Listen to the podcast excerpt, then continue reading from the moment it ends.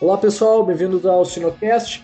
Meu nome é Márcio Gonçalves e este e os outros Sinocasts podem ser encontrados em www.sinocast.com.br. Sinocast é possível graças ao patrocínio da Grosseria Speak, genética de suínos, e aos parceiros Suinocultura Industrial e ao Sinotec. Essa empresa apoia a educação continuada na suinocultura brasileira. No site do Sinocast você encontra, além dos episódios em MP3, diversos recursos para download. No episódio de hoje será abordado o tema Clostridium difficile, uma revisão. Nosso convidado é o médico veterinário Paulo Arruda, formado pela PUC em Betim, em Minas Gerais, no ano de 2007. Realizou seu estágio em granjas de suínos nos estados americanos de Minnesota e Iowa. Realizou seu mestrado na Iowa State University com foco em sanidade suína. Seus orientadores de mestrado incluem alguns uh, editores da última edição do livro Disease of. Paulo foi contratado pelo Laboratório de Diagnóstico Veterinário da Iowa State como patologista trainee. Ao mesmo tempo, Paulo está realizando seu PhD no Departamento de Patologia e residência em Patologia Anatômica, com foco no, no entendimento da doença causada pelo Clostridium difficile em leitões. Olá, Paulo, tudo bom? Joia, Márcio. Joia?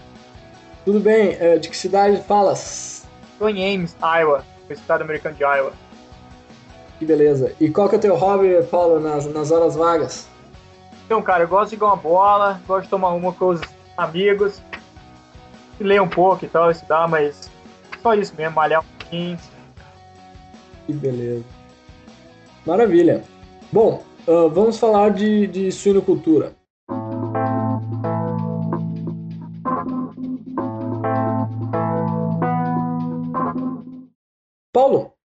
Nos conte um pouco sobre o histórico do Clostridium difficile e como ele passou a ser importante para a suinocultura. Então, Márcio, o Clostridium, então, o Clostridium difficile é uma espécie, é uma bactéria que causa doença em diferentes espécies e, e é muito importante em ser humano, entendeu? As, primeiro descrito em ser humano, entendeu? Causando doença no intestino grosso. Então, foi descrito, entendeu? E aí pode causar doença também em hamster, em hamster, em rato, entendeu? Em porco. E, e essa doença, como eu falei, foi um importante ser humano e muito dinheiro investido, porque, por exemplo, nos Estados Unidos, é mais ou menos 15 mil pessoas por ano que morrem, entendeu? E depois, quando começou a fazer mais diagnóstico em diarreia de leitão, que eles começaram a achar mais casos com suíno, entendeu? Aí eles começaram a associar os casos com o Clostridium difficile. Interessante. E, e, e, essa, essa relação aí com o Clostridium difficile tem, tem a relação aí com, com o aumento de uso de antimicrobiano no, na produção ou na, nos primeiros dias aí, a, primeiro dia após o parto? Como é que funciona? A, a doença ser humano, cavalos, é bastante associada com o uso de antibióticos, porque o que acontece, ah, tem uma complexa ah, microflora que vive no, entendeu, intestino, no, no intestino grosso, no intestino delgado, entendeu? E o Clostridium é uma, é uma bactéria que vive normalmente lá. Só que quando você usa antibiótico, você altera a flora normal que vive lá. E o que acontece é que você acaba que mata a norma flora e o Clostridium difficile é, sobrevive, entendeu? E, e essa é a dinâmica que você vê causando doença em ser humano e em cavalos, em entendeu, rato. Só que em porco, a gente não sabe como é que acontece ainda, quais são os fatores de risco. Que a gente rodou um projeto que a gente tentou, entendeu? Usar um antibiótico nos porquinhos de um dia de idade para alterar a flora. Só que o que a gente ah, isso não aumenta muito as severidade das lesões microscópicas e também e não também a prevalência, entendeu? Então tem alguma outra coisa que entendeu que é importante nessa área. Entendi. Então é, entendi. Então aquela história era, vamos dizer assim, era uma hipótese que se tinha, mas ainda não, não, não se conseguiu, uh, uh, como é que se diz, uh, simular ela, né? É o que é porque o que acontece, entendeu? Que você vê que é porque a gente vê às em ser humano em pessoas mais velhas, entendeu? Que estão nos hospitais hospitalizadas, e ele normalmente tem uma flora estabelecida, entendeu? Então, quando você usa o antibiótico, você altera essa flora. Agora, o que acontece em porcos, entendeu? A doença acontece na primeira semana de idade. Então, o porquinho está dentro da placenta, da porta, entendeu? E eles são estéreos dentro, não tem colonização nenhuma. Assim que eles saem, assim que eles nascem, entendeu? Eles começam a ser colonizados pelas bactérias que estão tá na vagina da porta, que está no solo, entendeu? Que está na tá no solo da tá no solo da granja. E a gente acredita que o uso de antibiótico não vai alterar muito, já que o porquinho não tem uma flora estabelecida ainda. Então a gente a gente acredita que a nossa a nossa hipótese é que ah, é tipo uma é tipo uma competição quem que vai colonizar primeiro entendeu vai ser a norma se vai ser a flora se vai ser a flora normal com todos os lactobacilos e as outras bactérias ou se o Clostridium difficile vai ter a chance de, entendeu, colonizar primeiro crescer em, e não em números altos e produzir muitas toxinas entendeu então uhum. Essa, essa é a nossa essa é a nossa a nossa hipótese que a gente aceita mais aqui mas entendi Pô, muito legal um, muito bacana mesmo. E, Paulo, é, qual é a tendência nos últimos anos em relação à prevalência? Ela tem aumentado, diminu diminuído ou se mantido constante? Então, Márcio, essa pergunta é interessante porque a a gente quer, nossa, os números que a gente tem é bias, é que uh, você só acha, você só acha caso você procurar por ele, entendeu? Então, assim, muitas da diarreia, tipo no Brasil, nos países, entendeu, diferentes, que a gente não faz o diagnóstico frequente igual faz aqui, entendeu? A gente não sabe os números verdadeiros. Agora, aqui na Iowa State, a maioria dos casos que eles têm aqui em Iowa, por exemplo, eles mandam para diagnóstico e a gente faz, entendeu? Rotavírus, TDI, os outros tipos de clostridium. E clostridium difficile, tipo assim, vai 30, 40, 50 casos por ano, não muda muito, entendeu? É tipo um ciclo. A fazenda tem diarreia, afeta um tanto, entendeu? De leitão e depois a diarreia some, entendeu? Depois de novo. E a gente não consegue achar uma associação com a temperatura ou com alguma coisa, entendeu? Não conseguiu achar ainda qual que é a qual que é o, qual que é o número exato.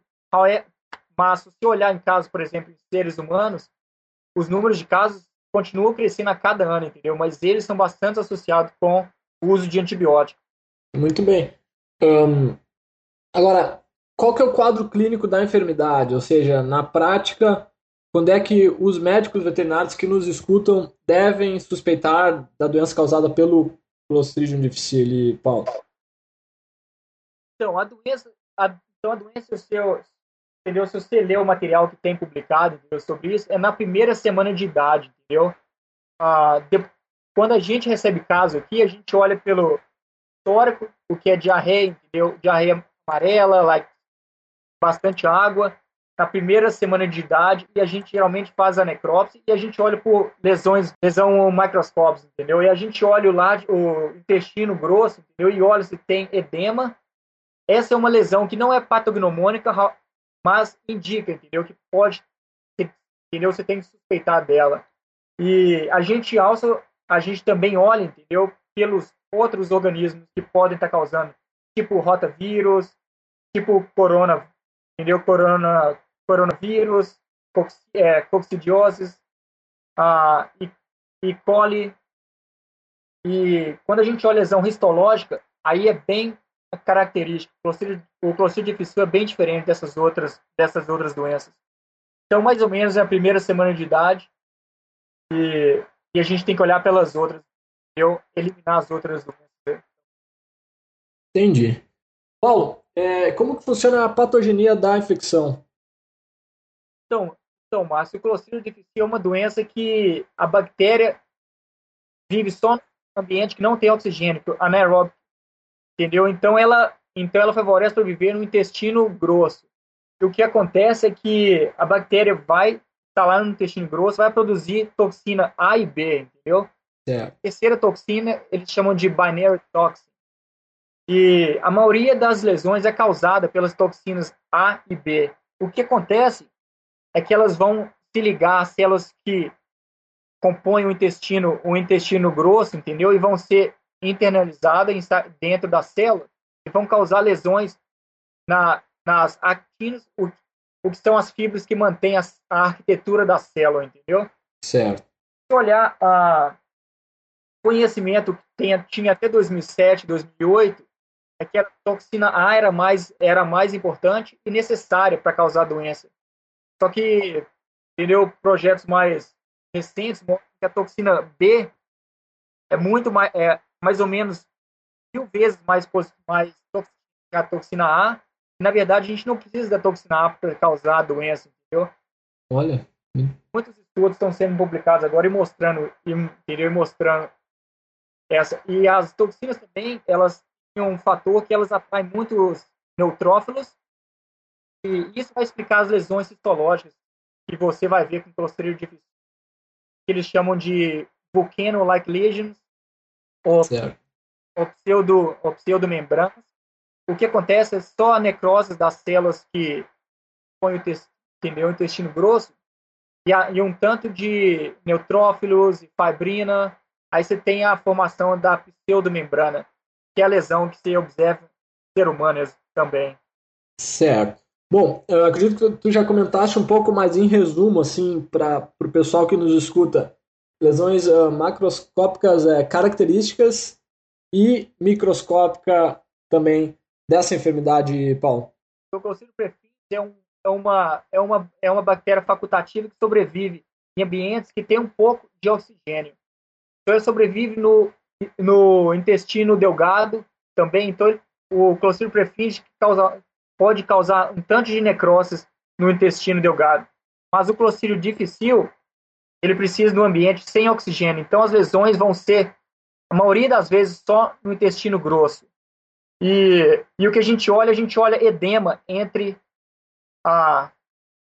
A gente chama em inglês de mesocolonic edema, porque só a loredema entre o, entre, as, entre os segmentos de intestino grosso.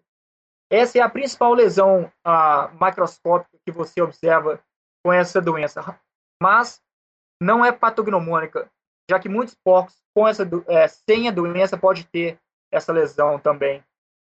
Quando a gente vai para a lesão histológica, a, a, gente, a gente procura olhar o intestino grosso, como eu falei, e vão ter a, é, lesões muta, é, em diferentes segmentos, com um número alto de neutrófilos, com a quantidade lá, uma quantidade alta de de fibrina e áreas de necrose e também é, ulcerações.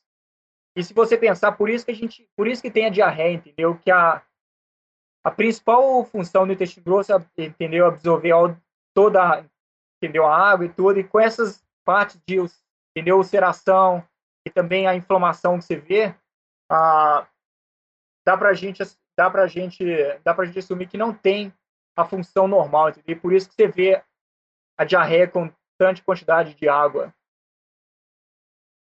Certo. Um, agora, uma curiosidade, Paulo. Um, nos casos que tem edema de mesocólon e um, e, e não é diagnosticado o Clostridium difficile, o que, que seria assim as outras uh, possibilidades? Então, então Márcio, a gente os casos que rodou um tanto de projeto, um tanto de projeto como Clostridium difficile, e muitos dos animais que a gente vê com edema no mesocolo, eles não têm lesões nenhuma. Quando a gente, sei lá, a gente olha necroses e a gente olha inflamação, eles não têm nada, entendeu?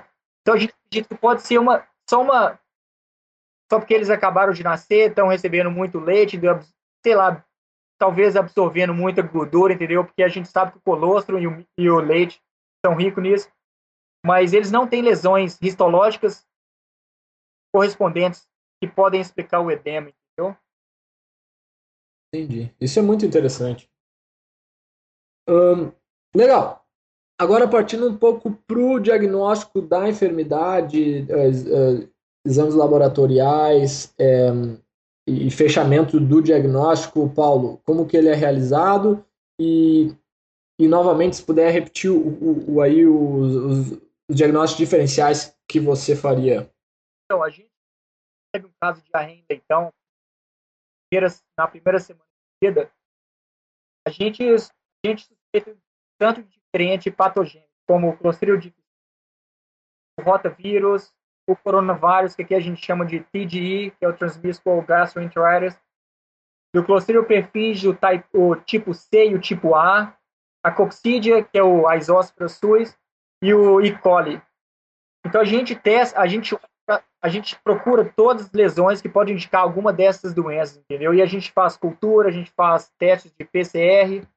Ah, Para diagnosticar especificamente o Clostridium difficile, já que as toxinas são as principais responsáveis pelas lesões, o que a gente faz? A gente roda um teste de ELISA, o que, que eles capturam é, o, é a toxina, entendeu? E a gente olha a lesão histológica e lesão microscópica além disso, entendeu? O único problema que a gente encontra aqui, o teste da ELISA para diagnosticar a toxina, ele foi desenvolvido para seres humanos. E mesmo em seres humanos, a sensitividade varia muito, entendeu? Então, nos nossos casos, a gente vê lesão histológica e a gente não consegue, não tem teste positivo no ELISA, no ELISA, entendeu? Então a gente tem que tipo elaborar muitas nossas os nossos comentários, os nossos casos. E outra coisa e outra coisa interessante é que alguns dos casos a gente vê testes positivos no ELISA e a gente não vê lesões histológicas. A nossa a nossa hipótese é que uma as lesões podem ser bastante segmentadas, então como a gente faz entendeu, microscopia, você pega só um segmento mais ou menos de 10 microns tendo um tanto de lesões que estão em outras que estão em outras partes.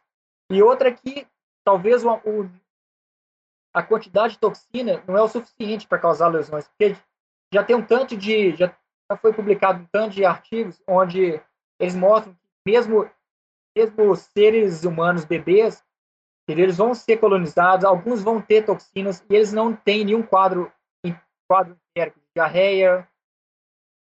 Então assim, a tipo uma, tipo uma área tipo difícil, entendeu? A gente vai mais pela histologia, pela microscopia e pela primeira semana de idade também. Entendi. Uh, bom, então para resumir, uh, pegando o histórico né, da, da, da, enfermidade, a lesão macroscópica, principalmente de edema de mesocólon, uh, aí a microscópica com lesões no intestino grosso, e a detecção de, de toxina seria, vamos falar assim, o, fecha, o fechamento do diagnóstico ideal, claro, dando também negativo para as outras enfermidades. É correto? Exato, exato. E a lesão, a lesão, lesão histológica, ela é bem, ela é bem característica porque a gente não tem outro, os outros, os outros diferenciais que a gente tem para diarreia nessa idade não causam o tipo de lesões histológicas que o Clostridium difficile causa. Então a gente a gente confia muito, entendeu? Se a gente vê a lesão característica, a gente vai e coloca, entendeu? Mesmo se a toxina é negativa, a gente coloca alguma coisa no fator de tipo de lesões histológicas foram observadas e elas são compatíveis com o Clostridium difficile infecção, mas as toxinas, entendeu, não foram de, não foram detectadas. Então a gente acaba indo bastante pela lesão histológica.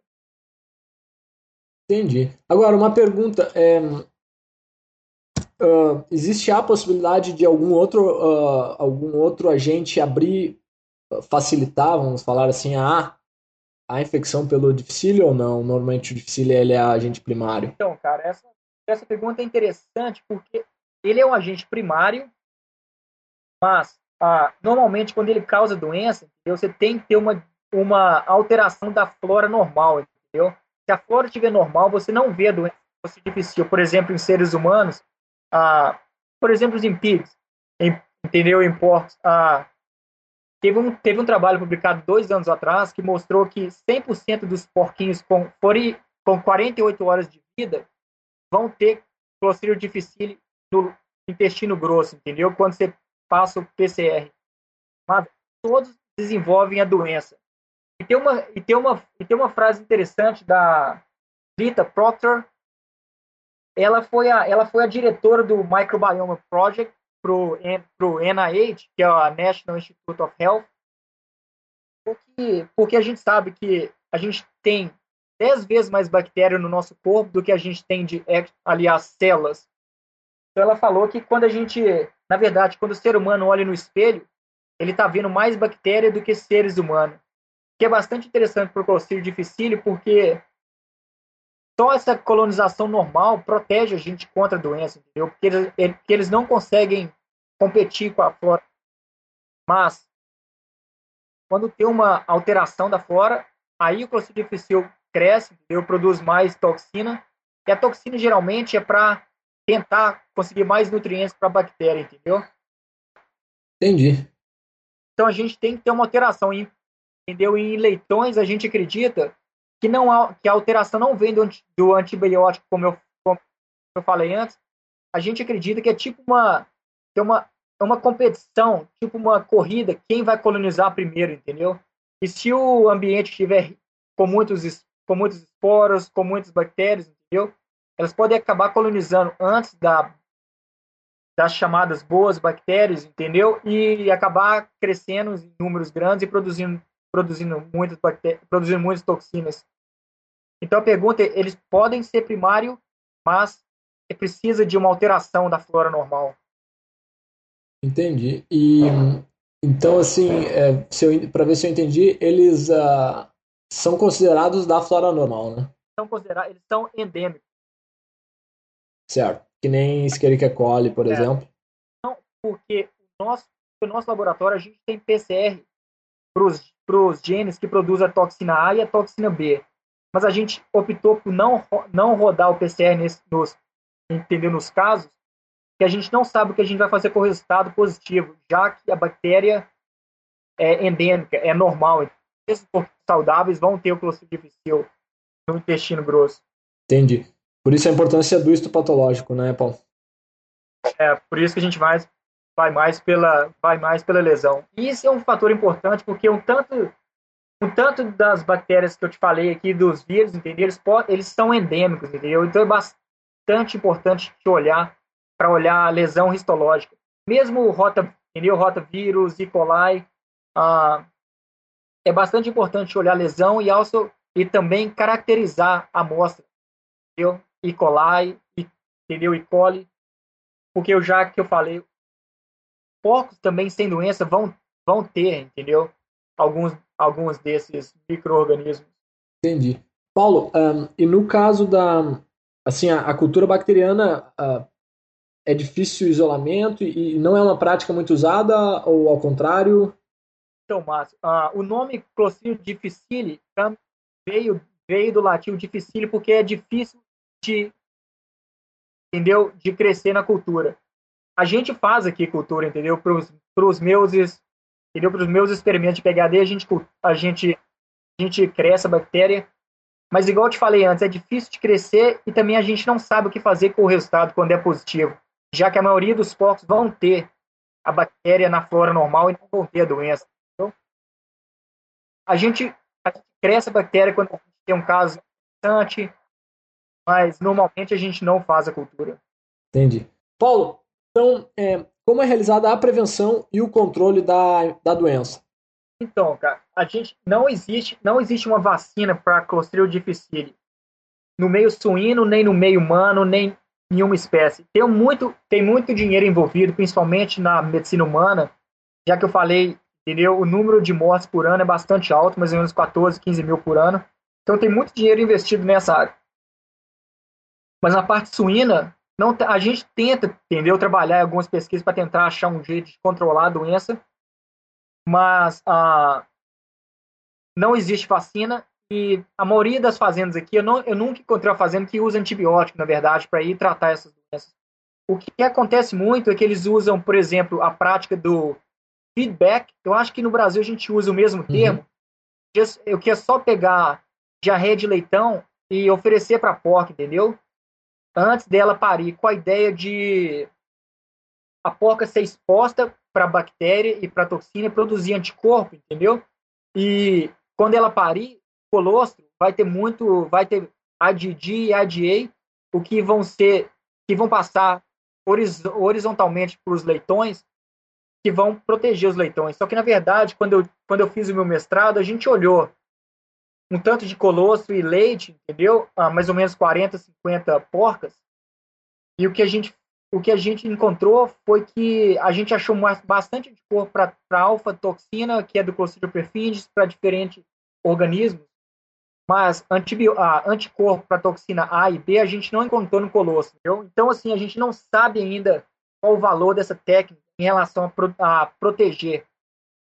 Uma, uma coisa que eles fazem em ser humano, entendeu?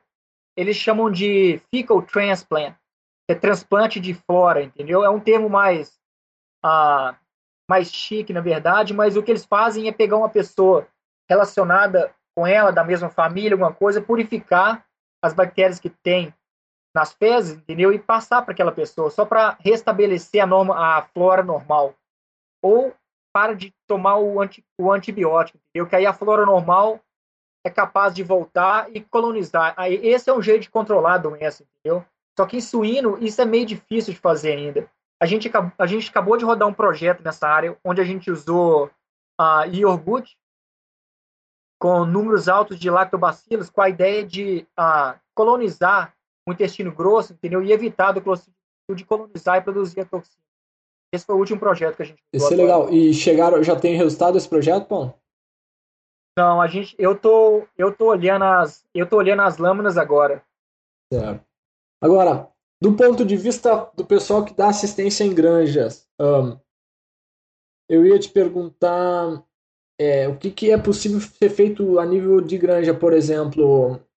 É preciso intensificar um, limpeza e desinfecção ou não, por ser uma Uh, ela, ela fica muito no ambiente, não fica? Qual é a, a situação? Uh, ou o que mais pode ser feito em termos do dia a dia da granja, Paulo?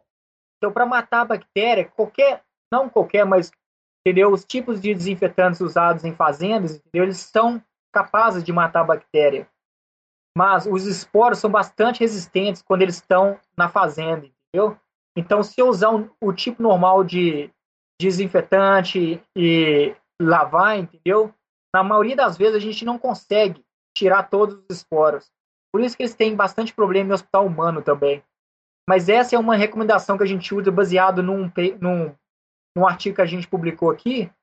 O que a gente fez foi a gente colocou, a gente inoculou os porcos com doses diferentes, entendeu? Com 10 elevado a 3, 10 elevado a 6, elevado a 9, e a gente, a gente descobriu que a, a dose que os porcos ah, recebem é importante. Quanto maior a dose, maior a severidade das lesões, entendeu? É, essa é uma coisa que a gente fala para os produtores quando eles ligam e perguntam, não que isso vai tomar conta totalmente do problema, mas a gente fala que a gente explica para eles que essa, essa corrida de colonização, de quem vai colonizar primeiro, é bastante importante se a gente entendeu, dá um pouquinho de tempo até o porquinho pegar uma colonização normal da porca, do chão. Isso ajuda bastante o porco e diminui a probabilidade de desenvolver doença. E mesmo se ele desenvolver, a gente acredita que a severidade da lesão vai ser menor. Entendi. Muito bacana, Paulo. Para finalizar, a nossa conversa é qual seria a sua mensagem final sobre o assunto para os colegas que nos escutam? Interessante porque acomete tanto de espécies diferentes. Também um fator legal é que eles olham, eles, eles fazem ribotyping só para cara, cara, caracterizar a, a amostra. Eles vejam muitas vezes que a bactéria causando doença em leitão, na maioria, um tanto de vezes, entendeu? É a mesma causando doença em ser humano. Mas a gente sabe que quando o porco vai ficando mais velho, vai crescendo, o número de bactéria diminui bastante. Então, assim, uma doença que não é bastante comum, mas tem um potencial zoonótico que não é, entendeu, assim, bastante explorado nos países diferentes, mas na Europa, Estados Unidos, eles exploram bastante essa área, eles publicam bastante com a ideia de entender qual é o potencial zoonótico da doença. Então, eu acho assim, a, em relação à prevalência em porco, não é igual e, né, e coli as outras doenças, mas a, é importante, mas o fator zoonótico também é bastante bastante importante, tem bastante potencial para pesquisa. Muito bem, muito bem, Paulo. Uh, muito obrigado pelo bate-papo e pela sua disponibilidade. Um grande abraço. Obrigado.